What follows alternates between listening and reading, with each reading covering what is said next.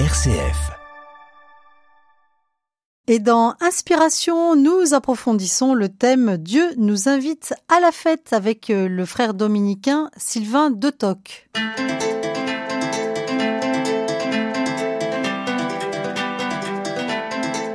Inspiration, Laetitia de Traversée. Dieu nous invite à la fête, c'est le sujet que nous explorons avec vous, frère Sylvain de Toc, et c'est aussi le sujet de votre ouvrage intitulé Déjà brillent les lumières de la fête, publié aux éditions du Cerf. Merci d'être avec nous. Merci. Alors vous êtes dominicain, docteur en littérature et en théologie. Comment est-ce qu'il faut vous appeler du coup? Frère, tout simplement, comme un dominicain. Frère Saint-Dominique Sylvain. euh, mettait l'accent sur cette simplicité relationnelle, donc j'y tiens beaucoup aussi. Qu'est-ce qui vous a donné envie euh, d'écrire euh, sur ce thème de la fête? Alors c'est très simple, il y a un an, j'ai été le prédicateur du pèlerinage du rosaire et on m'avait demandé de faire un livre qui s'appelle La gloire des bons à rien. Et euh, au terme de ce livre, eh bien, il y a des personnes qui m'ont dit c'est bien ton livre, il faut que tu continues. Et j'avais envie de poursuivre avec cette idée que quand on a découvert qu'on est aimé de Dieu, même si on a l'impression d'être un bon à rien ou qu'on donne cette impression aux autres, eh bien, on a immédiatement le cœur en fait. Donc, euh, comme je me suis aperçu aussi que dans ma vie religieuse, la Bible, la liturgie parlaient tous les jours, quand même très, très abondamment, de cette invitation à être en fête, à avoir un cœur en fête, à faire la fête à Dieu, à laisser Dieu nous fêter, nous introduire dans sa joie, je me suis dit qu'on pourrait peut-être euh, partir sur cette piste et ça a donné ce petit livre. Un défi euh, à une heure euh, où le monde n'est pas à la fête. Ouais, le, le monde n'est pas à la fête, l'Église non plus, comme vous le savez. Hein. Et en même temps, euh, il y a cet immense décalage qu'on nous reproche tout le temps à nous, les, catholiques, et en particulier aux prédicateurs. Donc moi qui suis un frère prêcheur, je sais de quoi ils retournent. hein, voilà, ils disent et ne font pas. Euh, et dans la vie de l'Église, il n'y a pas de contre-témoignage au fond plus plus douloureux que euh, cette inadéquation entre ce que nous vivons, ce que nous faisons, et ce que nous prêchons ou ce que nous célébrons en le lisant dans la Bible, en le célébrant à l'Église. Alors, évidemment, on pense beaucoup à, la vie morale, il faut faire le bien, il ne faut pas faire le mal, est-ce que vraiment on met ça en pratique dans notre vie? Mais on pense pas beaucoup au commandement de la fête et de la joie, qui est un commandement qui revient à longueur de page dans la Bible. Donc j'ai voulu m'interroger aussi sur euh, ce commandement, cette invitation à fêter Dieu. Oui, crions de joie, venez crions de joie. Vous dites que c'est marqué dans le bréviaire. Alors, le bréviaire, c'est le livre des prêtres. Oui, c'est-à-dire que monsieur le curé, chaque matin, quand il se lève, hein, il a le cœur en fête, il bondit de joie, comme nous, les dominicains, quand on va à l'église très tôt le matin pour commencer la journée. Alors évidemment, on aimerait bien que ce soit le cas, c'est pas toujours le cas parce qu'on n'est pas tous très très matinal, euh, mais de fait, c'est ce qui est marqué dans nos livres liturgiques. Hein, les, tout premiers mots que nous disons chaque matin au bréviaire ou à l'office, ou sur votre appli à ELF ou euh, Liturgie des heures, tout ce que vous voulez, c'est venez, crions de joie pour le Seigneur, par nos hymnes de fête, acclamons-le. Alors, dans votre ouvrage, il y a beaucoup de sourires, hein, euh, puisque vous mettez beaucoup d'anecdotes et puis aussi euh, d'humour. Alors, c'est tout un parcours, hein, une invitation à la fête, euh, le naufrage de la fête, les singeries de la fête, et heureusement, à la fin, on retrouve la fête, hein, la fête retrouvée. Vous partagez des anecdotes aussi personnelles. euh, par exemple, on s'ennuie à la messe, nous disent les ados. Eh bien, nous aussi, les religieux, vous osez le Oui, dire. oui, bien sûr. Nous aussi, les adultes, il nous arrive de, de bailler à l'église. Euh, Nous faisons ce que nous pouvons aussi pour être là, pour habiter ce temps liturgique. Alors, vous euh, dites qu'aujourd'hui, le christianisme a tendance à être délavé. Qu'est-ce que vous voulez dire par là? Oh, je crois que le, le temps a fait son œuvre aussi, c'est inévitable, on le sent, je, je crois que chacun dans sa vie, entre le moment peut-être d'un élan de conversion, de, de, de rencontre soudaine et forte avec le Christ, comme ça peut arriver, et puis les années qui passent, c'est ce que j'appelle euh, le, le blanchissage de la joie pascale. On a fait cette expérience de l'amour de Dieu pour nous, de la joie de la résurrection, et puis petit à petit, ça retombe, ça se tasse. Alors il faut remettre un jeton dans le jukebox pour que la vie de la grâce continue son œuvre en nous et qu'on ne se lasse pas, qu'on ne se tasse pas trop sur soi. hein. On fait tous cette expérience, il n'y a rien de dramatique à tout ça, mais déjà le simple fait de le reconnaître et de se dire ben, j'ai besoin d'être relancé dans ma vie chrétienne, dans ma vie spirituelle, de retrouver la joie de vivre, c'est déjà un immense pas.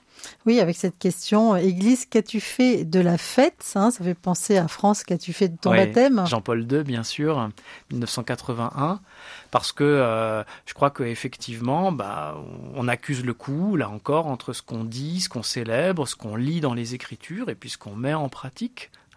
Il y a un commandement de la joie et de la fête. Alors évidemment, quand je dis ça, je suis le premier à réagir intérieurement et à me dire, mais enfin quand même, tu exagères, la fête, la joie de vivre, ça se commande pas. Hein on va pas se mettre à faire la fête comme ça pour le plaisir de d'être heureux alors que tout va mal autour de nous. Ben non, c'est vrai, ça se commande pas. Mais vous savez, euh, Laetitia, l'amour, ça ne se commande pas non plus. Je crois que sous cet angle-là, si la Bible martèle cette invitation à la fête, même ce commandement de la fête, c'est bien qu'il est possible dimanche après dimanche, année après année, Noël après Noël, Pâques après Pâques, il est possible d'apprendre à se réjouir en Dieu et à le célébrer et à le laisser infuser en nous la fête du royaume de Dieu qu'il prépare et qu'il est en train de nous faire goûter déjà. Oh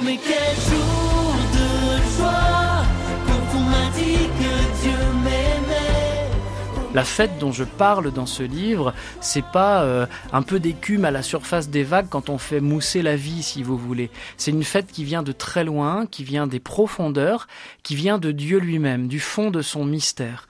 La foi de l'Église nous fait découvrir que Dieu est unique, il y a un seul Dieu, mais il n'est pas tout seul en lui-même. C'est le mystère de la Trinité. Dieu est une communion de personnes qui de toute éternité se connaissent et s'aiment. Et cette activité de connaissance et d'amour, elle est tonique, elle est dynamique, elle, euh, elle diffuse en quelque sorte quelque chose, et elle est tellement euh, puissante cette activité qu'elle va appeler à l'existence ce qui n'existait pas. C'est la, la création. Dieu, en quelque sorte, fait déborder la fête de son être dans la création. Et cette création, il la laisse pas tomber, il la sauve, il fait déborder la fête de son être dans l'histoire de notre salut jusqu'au jour où nous serons immergé dans cette fête éternelle qu'est Dieu. Alors, euh, votre livre ne manque pas d'anecdotes. On apprend plein de choses. Euh, par exemple, que Jacques Maritain, hein, c'est spirituel, euh, a, été ben, enterré avec sa propre voix. Hein. C'est lui qui fait l'obélie de son enterrement. Oui, c'est une histoire étonnante. Alors, Jacques Maritain, nous, dominicains à Toulouse, nous y sommes, nous sommes très attachés à lui parce qu'il a vécu une dizaine d'années à la fin de sa vie sur notre terrain, dans les Algécos qui servaient d'ermitage pour les petits frères de Jésus et il est, il est mort là-bas en laissant derrière lui euh, une aura extraordinaire. Disons que Jacques Maritain avait une dizaine d'années avant de mourir euh, exprimé euh, qu'il était très très étonné au mauvais sens du terme par le manque d'espérance des chrétiens devant la mort et il avait vertement critiqué tout l'appareil macabre des funérailles chrétiennes avant le concile. Donc tout le hein monde s'habille en blanc, c'est ça le jour de mon Alors en fait Jacques Maritain il a tenu à être enterré en blanc. Nous avons les, les photos des funérailles. Effectivement c'est ce qui s'est passé. Et le pompon, en quelque sorte, si vous me permettez l'expression, c'est que je pense qu'il n'a pas voulu d'Omélie pour qu'on fasse pas un éloge du grand Jacques Maritain, grand philosophe, ami des papes, etc. À la place, on a euh, diffusé l'enregistrement de son cours sur la vie éternelle, sur l'Église du ciel, qu'il avait donné une dizaine d'années auparavant au petit frère de Jésus. C'était extraordinaire parce qu'on entendait la voix de Jacques Maritain euh, dont on célébrait les funérailles et comme dans ses cours il faisait des blagues, évidemment, euh, c'était l'homélie d'une messe de funérailles, mais on riait, rempli d'espérance, parce qu'on peut pas être chrétien, professer la foi en la résurrection et imaginer, comme je le reprends dans, dans ce livre, que la vie terrestre, au fond, ce serait l'histoire d'un immense naufrage dans lequel à peu près toute l'humanité serait perdue, sauf peut-être deux ou trois qui auraient euh, euh, par bonheur été euh, l'objet d'une élection divine. Ce que vous appelez avec un peu d'humour la théologie du Titanic. Exactement. Alors on apprend aussi dans votre ouvrage que la Vierge Marie hein, Harry, quand elle est apparue à Pontmain ou à Lourdes, ça on ne le sait pas assez peut-être. Tout à fait, c'est vrai. Et vous nous dites, eh bien, l'univers célèbre le Créateur dès le commencement et Dieu est empressé de nous fêter quand nous revenons vers lui. Ça serait peut-être le, le message festif de cet ouvrage se réconcilier avec la fête et fêter la réconciliation. Ça marche dans les deux sens. Euh, il faut relire euh, de près le chapitre 15 de Saint Luc avec les trois paraboles de la miséricorde. On connaît surtout la parabole du fils prodigue, c'est la troisième, mais il y en a deux petites avant, la brebis perdue et la pièce de monnaie retrouvée. Et chacune de ces paraboles s'achève par une fête, parce que quand on a retrouvé ce qui était perdu et quand Dieu a retrouvé la pécheresse, le pécheur que nous sommes et qui était perdu, eh bien Dieu laisse déborder sa joie. Au ciel, il y a de la joie. Hein. Il y a plus de, joie au ciel pour un seul pécheur qui se repent que pour 99 justes qui n'ont pas besoin de conversion, dit l'Évangile. Ben, Est-ce que c'est vrai ça? Ben, Je crois que c'est profondément vrai et on en fait l'expérience dans la vie chrétienne. Et vous nous dites, l'Esprit Saint nous fait entrer dans la ronde, la ronde de la joie Oui, ça peut paraître étonnant. Tout ça, ce ne sont pas des élans euh, béats de, théologie moderne, euh, un peu laxiste, euh, vous voyez, post-conciliaire. Non, c'est, ce sont ce que les pères de l'Église disent en lisant l'Écriture. Donc, par exemple, Saint Basile de Césarée au IVe siècle, un grand monsieur, Basile, c'est à lui qu'on doit les versets du Credo sur l'Esprit Saint, et il compare l'Esprit Saint à celui qui fait danser le cœur dans l'Antiquité. Vous savez, au théâtre, il y a un chœur de danse, et celui qui fait danser le cœur, il s'appelle le corrège. Donc c'est une magnifique image. On peut aussi penser euh, au Moyen Âge, au frère dominicain, euh, le peintre Fra Angelico, qui représentait les saints et les bienheureux entrant dans la danse, dans la ronde, entraînés par les anges, et qui entrent dans la Jérusalem d'en haut à la fin des temps. Vous dites, euh, Sylvain de Toc, l'heure n'est pas à la fête, hâtons-nous de la faire advenir, mais alors de quelle façon? Pas à la force du poignet. Eh bien non, c'est pas nous qui la sécrétons cette fête. Heureusement parce que sinon elle ferait pchit, ce serait un pétard mouillé. Nous on est appelés à, à accueillir en nous un feu d'artifice qui ne vient pas de nous, qui est un don de Dieu, qui jaillit de son éternité et qui nous entraîne dans son éternité. C'est le monde à venir.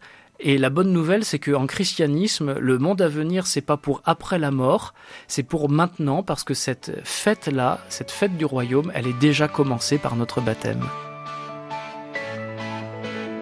Une joie intense, une joie immense, voyage dans mon cœur, n'est-il pas merveilleux? Dieu nous invite à la fête. C'est euh, le thème que nous approfondissons avec vous, frère Sylvain de Toc, vous qui êtes dominicain, euh, théologien et aussi passionné de littérature. Alors, on explore hein, cette euh, fête et vous nous parlez peut-être de façon un peu dramatique du Titanic. Mais alors on se demande quel est le rapport entre la fête et le Titanic. Alors au point de départ, c'est une boutade de théologiens. Euh, Jacques Maritain euh, comparait les funérailles chrétiennes à une célébration euh, tellement glauque qu'on se dit, mais au fond, c'est comme si on, parlait de gens qui sont enfouis dans un lac de perdition, et peut-être qu'avec un peu de chance, on risquerait d'en sauver un ou deux. Donc c'est un peu l'idée du Titanic, vous des milliers de personnes sont en train de couler, et éventuellement, aveuglément, au milieu de la nuit, là, on va envoyer deux, trois bouées de sauvetage pour en sauver une poignée. Mais c'est pas ça l'histoire du salut, précisément. Hein, L'Église enseigne que Dieu veut que tous les hommes soient sauvés. 1 Timothée 2.4. Hein, que pas un seul de ces petits se perde, comme on le lit aussi dans l'évangile de Saint Matthieu à propos de la, de la brebis perdue.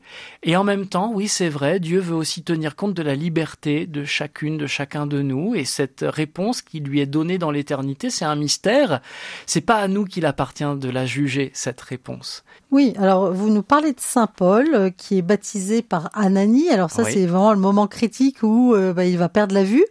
Et qu'est-ce qui va se passer?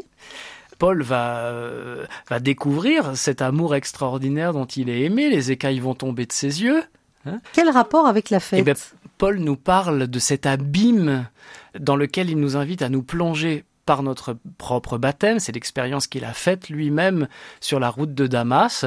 Et c'est une expérience qui, qui, a connu ensuite des ricochets dans la vie des saints et des mystiques. Hein il nous invite à nous plonger en Dieu, à nous abîmer. J'aime beaucoup cette expression. Sans s'abîmer. Hein. Sans s'abîmer, sans se faire du mal. C'est-à-dire entrer dans l'abîme. Voilà, en moi, il y a un abîme de misère qui est mon péché.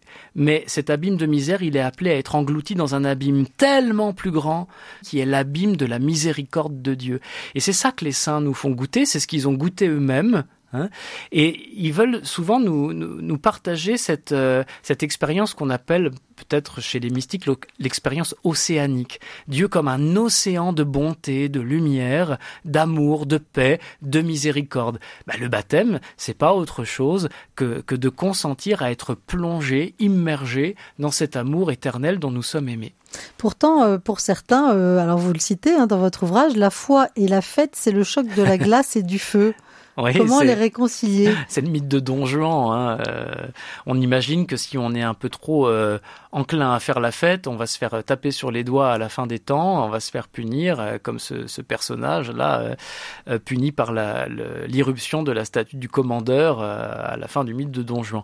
Ah bah ça, c'est le, le mensonge le plus réussi du père du mensonge. L'esprit du mal, Satan, le diable, qui veut nous faire croire que euh, la vie éternelle, ce serait la récompense d'une vie sur la terre particulièrement pénible, particulièrement sinistre, hein, alors qu'en fait la vie baptismale, c'est l'anticipation du royaume, c'est l'anticipation du monde à venir. Moi, je suis religieux, je porte un costume religieux euh, habituellement, qui est comme une robe nuptiale en quelque sorte, hein, l'habit blanc des dominicains, une tunique de lumière. Ben, c'est pour dire quoi? C'est simplement pour dire que notre consécration religieuse elle est là pour, pour signifier aux gens qui vivent autour de nous que le, le royaume est déjà là, qu'on en vit déjà. Alors bien sûr, tout va pas bien, on n'est pas encore pleinement au ciel, tout n'est pas achevé, accompli, mais il y a déjà quelque chose de cette réalité-là qui a commencé à, à crépiter en nous. Là, les, je dirais les premières fusées du feu d'artifice, elles ont été tirées, euh, elles ont été tirées déjà pleinement dans la résurrection du Christ et la Pentecôte. Il reste le bouquet final. Euh, ça, c'est à la fin des temps. Nous sommes en route vers cette réalisation-là. C'est vrai que pour aujourd'hui, c'est ce qui n'est pas très commode, hein, et c'est ce que reprend aussi le titre de mon livre. Déjà brillent les lumières de la fête, comme au soir du vendredi saint.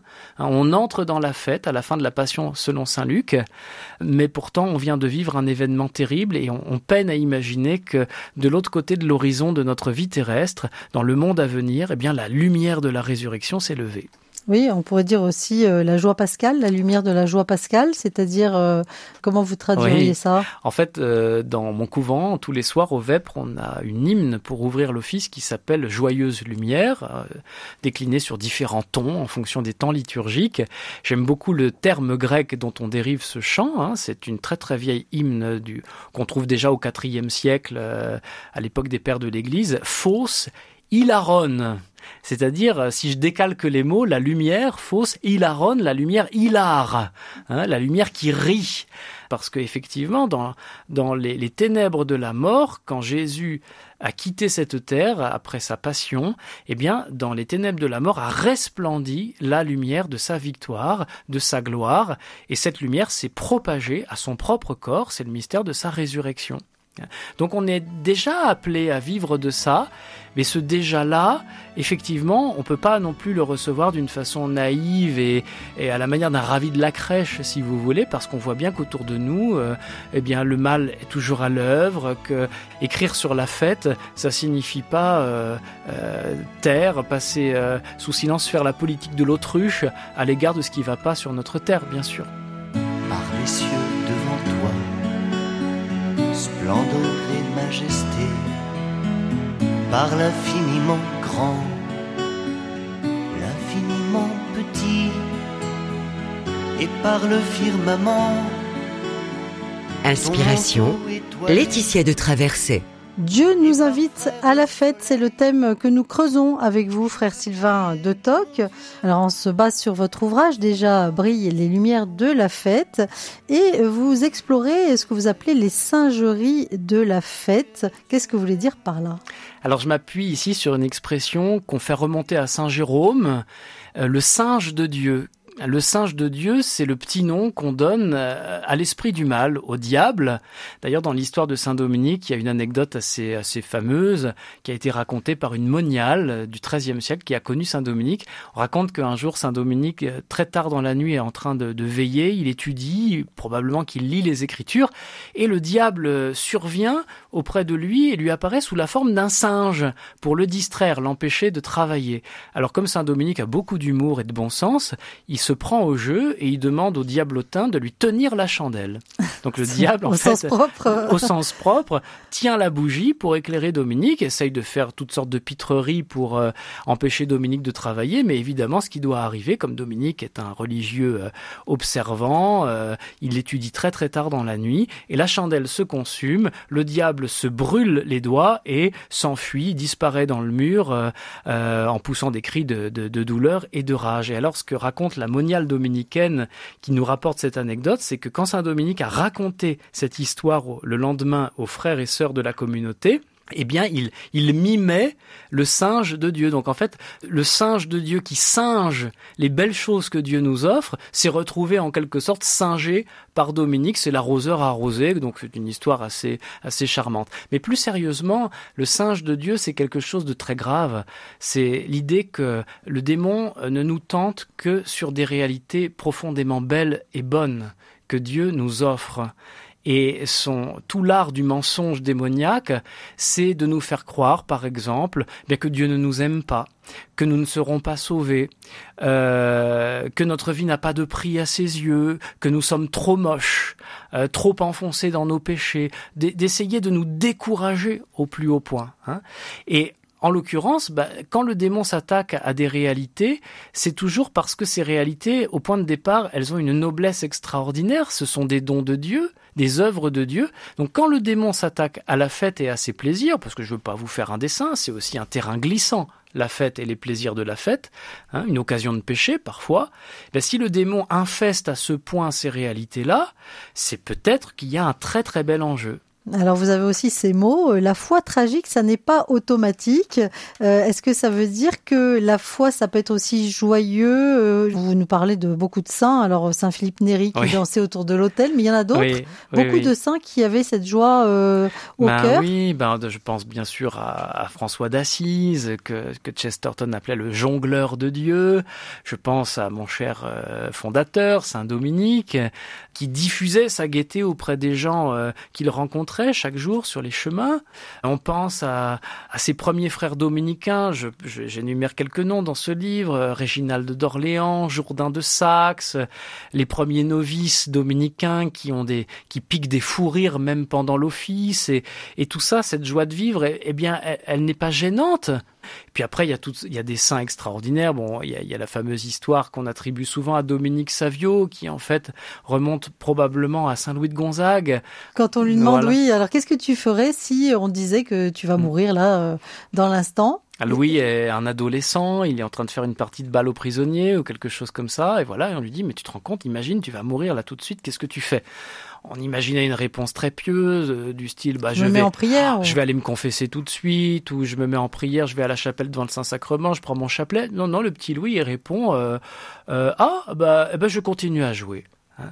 Ben oui, alors cette, euh, cette anecdote, on la rapporte aussi à propos de, Dominique Savio. Je pense qu'on pourrait penser à des de, belles figures de, jeunes saints comme Pierre Giorgio Frassati, comme maintenant le, le geek de Dieu, hein, Carlo Acutis. On peut voir à Assise. Mais quand on vit dans l'amitié de Dieu, on n'a pas peur de Dieu.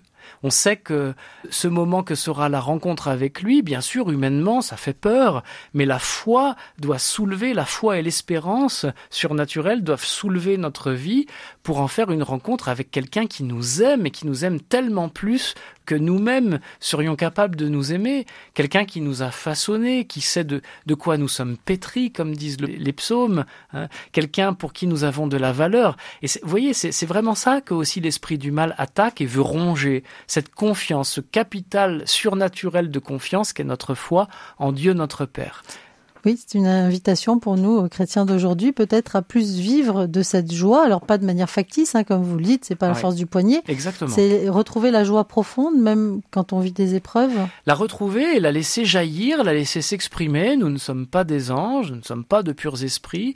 Pour nous, cette joie, elle va traverser notre corps, elle va, elle va vibrer à travers différents membres de notre corps, elle va se manifester aussi à travers des plaisirs qui sont ceux de la table, euh, manger, boire, euh, festoyer, comme dit euh, l'Évangile, danser, chanter, jouer ensemble. Tout cela, ce sont des réalités magnifiques et ces réalités, bah, ce n'est sans doute pas pour rien que, que l'Écriture sainte elle-même les utilise pour nous parler du monde à venir. Alors, on a parlé euh, eh bien de, de, cette fête qui est quelquefois euh, difficile à accueillir quand on est croyant, alors qu'elle nous constitue. Vous évoquez le thème carpe diem, mais lequel? Euh, Carpe diem, c'est un peu une recherche de nos contemporains, euh, voilà, d'être bien dans l'instant. Oui, carpe diem, c'est une vieille expression latine qu'on fait remonter au poète Horace. Hein, ça veut dire littéralement cueille le jour, profite. Donc profitons-en. Hein. Alors, en soi, euh, ce serait pas très gênant si ce, cet aujourd'hui que nous sommes invités à accueillir n'éclipsait pas l'aujourd'hui de Dieu. C'est-à-dire qu'il y a des fêtes qui deviennent euh, un obstacle à la vraie fête. Or, cette vraie fête, encore une fois, c'est pas pour après la mort, c'est pas pour dans des siècles ou des millénaires à la parousie, c'est, déjà maintenant qu'elle est commencée. Nous sommes faits pour la vraie fête et que nous épanouir d'ores et déjà par le baptême dans la fête du royaume, c'est pas du tout frustrant, c'est même un immense bonheur et c'est ce bonheur qu'on a envie de communiquer et de servir à l'humanité tout entière quand on donne sa vie pour annoncer l'évangile. Oui, alors vous nous invitez à entrer dans le bonheur indicible de la fête éternelle. C'est le propos de l'Apocalypse, hein, ce livre assez étrange hein, dans la Bible quand on ne le connaît pas. Euh, alors, comment rentrer dans ce bonheur indicible alors que c'est vrai que pour certains, euh, la vie terrestre peut être une vallée de larmes? Les, les épreuves ne manquent pas, c'est évident.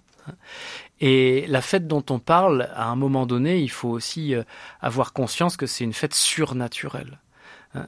C'est un don qui vient d'en haut, qui vient d'au-delà de nous, hein, qui nous transcende, qui nous dépasse, qui nous sature, nous déborde. Si c'était une fête simplement à la surface de notre être parce que tout va bien, ça durerait pas longtemps, ça ferait pchit très très vite. Hein. Avoir la foi ne va pas nous dispenser d'exercer notre humanité y compris à travers les épreuves qui jalonnent notre existence, la maladie, le deuil, le vieillissement, euh, toutes sortes d'échecs euh, et de souffrances. Et pourtant, nous sommes déjà travaillés, soulevés par quelque chose qui nous dépasse, qui vient d'au-delà de nous. Et notre mission à nous dans l'Église, c'est de le partager, cela, hein, de le communiquer aux autres. Les lumières de la fête, elles brillent déjà, elles brillent dans nos cœurs, mais à, nous, il appartient aussi de d'avoir cette générosité pour les propager. Vous voyez, comme dans la vigile pascale, au début, on allume un feu auquel on va allumer un cierge, un seul, le cierge pascal, puis à un moment donné, de cette flamme du cierge pascal, on va euh, communiquer la flamme à, à toute l'assemblée. Alors quand vous avez des très très grandes assemblées de plusieurs centaines de personnes, c'est extraordinaire parce que toutes ces personnes-là portent un cierge qui diffuse tellement de lumière que dans l'église on met même pas de lumière électrique pour euh, une bonne partie de la vigile pascale. Hein, c'est très beau ce moment-là, la liturgie de la parole. Et on se dit, mais tout ça est né d'une seule flamme. Eh ben oui, c'est possible. Si c'est possible avec euh, la lumière de, de la terre, la lumière naturelle, eh ben c'est combien plus c'est possible avec la lumière du ciel? La joie se partage, la lumière se partage. Il paraît que chez RCF, la joie se partage. Ça nous rappelle quelque chose. eh bien, grand merci, euh, frère Sylvain Détoc. Eh bien, on se plongera hein, dans votre ouvrage déjà, Brille les lumières de la fête, pour inviter peut-être un peu plus cette fête intérieure à germer en nous. Merci beaucoup. Merci Laetitia.